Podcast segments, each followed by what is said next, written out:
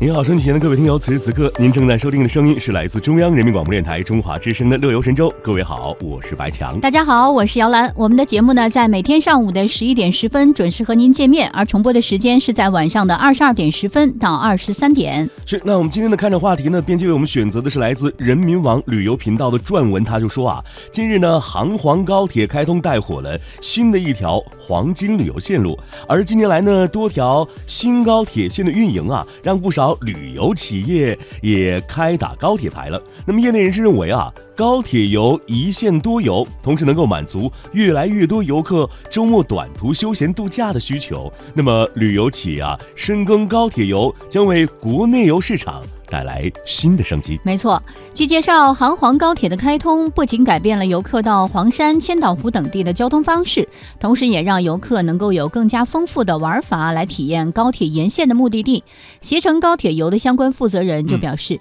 携程将会针对杭黄高铁来开通推出完整的旅游产品线。除了传统的跟团自由行的产品之外呢，还将推出高铁票与酒店门票、导游等一站式自由打包的套餐呢。是的，那么我们的记者啊，在网上查询的时候就发现啊，游客目前已经可以订购上海、杭州出发、黄山为目的地的高铁游产品，那么价格呢，一般都在一两千元不等。同时呢，记者了解到啊，随着杭黄高铁的开通，沿途的各个站点呢，也纷纷推出了针对高铁游客的。景区门票、酒店等优惠的措施了，哎，如开通首月免费游什么千岛湖啊、啊江浙沪等十一城市的市民半价游黄山等等。那么携程高铁游的相关负责人就告诉我们说啊，呃，新高铁游呢一开通呢就成为了元旦的人气路线了。通过携程报名的相关自由行跟团去黄山啊、千岛湖等地的旅游人数啊，相比之前增加了百分之八十啊。来，我们了解一下这个驴妈妈旅游网的国内游的负责人对此就表示，目前呢，国内的高铁游市场主要是以上海、北京、广州这几个大型枢纽城市作为主要的出发地的。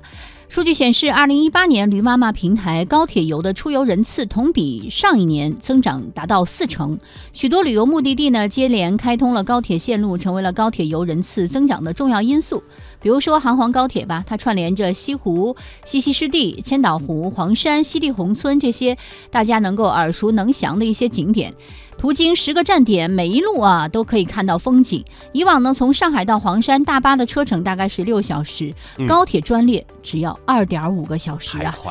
极大的缩短了路上的时间，同时也是让游客能够有充裕的时间享受一下旅途的乐趣呀。没错，你看，不论是这个跟团还是自由行，高铁游产品啊，相比以往的火车游、专列游啊，无疑有着明显的优势。而业内人士认为呢，高铁带动了短途休闲度假市场，但旅游企业啊，还应该在产品服务上更加细化，增强游客的体验感。谈及高铁最大的优势呢，驴妈妈旅游网的国内游负责人就表示啊，安全快速。可以带给游客快旅慢游的独特体验。嗯，确实，中青旅遨游网的负责人就认为，高铁游一般是以短途为主，时间是在三四天左右吧，很适合游客周末或小长假出游。针对那些新开通的高铁呢，中青旅呢正在加紧排期布局，提供更多的产品组合，把高铁和景区串联起来，满足游客的碎片化的一个需求。是，那对于高铁游，专家怎么说呢？北京联合大学在线旅游研究中心的主任杨念峰就指出啊，在周末经济和休闲度假旅游盛行的今天呢，游客的旅游消费啊正在转型升级，人们重复出游的这个频次是越来越高了，这无疑都为高铁游未来的发展提供了更加广阔的市场空间。好了，接下来的环节呢，摇篮白墙要为您介绍一下今天的乐游神州有哪些精彩的节目呈现给您。今天的现在出发呢，请听记者亚平的采访：江麻园里画香油。哎，今天的微言微语呢，让我们一起来刷新今天的网络微博，一起来听听大家都在说些什么。那如果还有时间的话呢，还会有更多精彩的节目呈现给您。好了，马上为你送上一首好听的歌曲，歌曲过后开始我们今天的乐游之旅吧。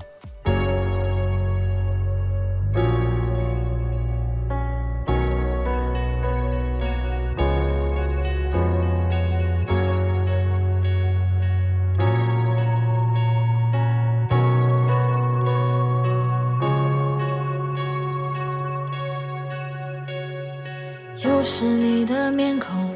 带给我是笑容。在我哭泣的时候，又是你的问候带给我是感动。在我孤寂的时候，虽然没有天生一样的，但在地球上我们是一样的。尽管痛的、哭的、没说的。